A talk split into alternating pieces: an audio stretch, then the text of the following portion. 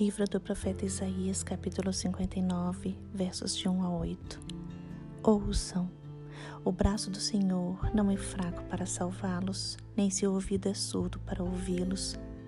Foram suas maldades que os separaram de Deus. Por causa de seus pecados, ele se afastou e já não os ouvirá. Suas mãos estão manchadas de sangue e seus dedos imundos de pecado. Seus lábios estão cheios de mentira e sua boca transborda de corrupção.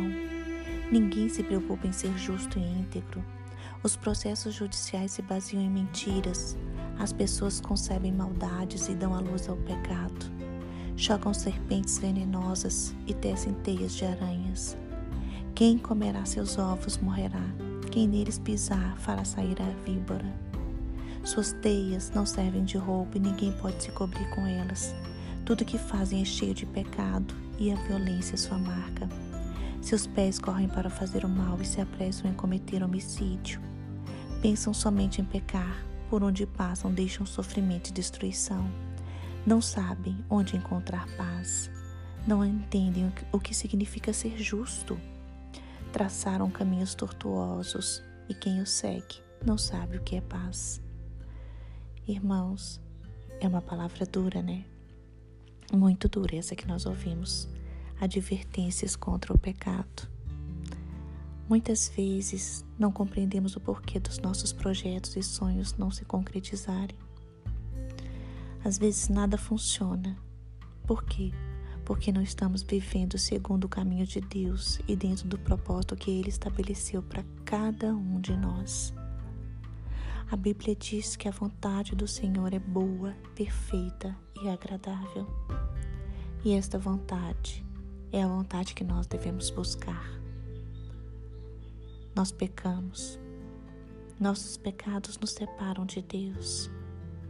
É isso que o texto fala, das maldades, das corrupções e de tudo aquilo que pode nos separar do amor do Senhor. Nossos pecados nos separam de Deus.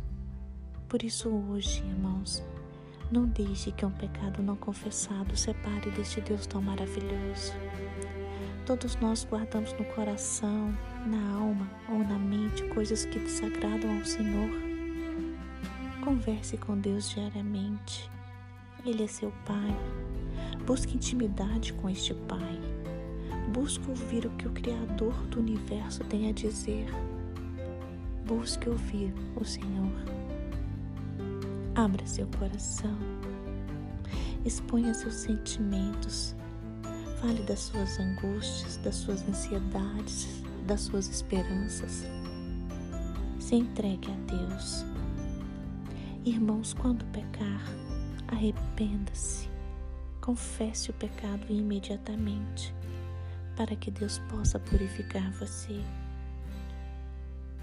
E hoje eu os convoco a pedir perdão, que o Senhor traga à mente de cada um o pecado cometido, para que você possa se arrepender e pedir perdão.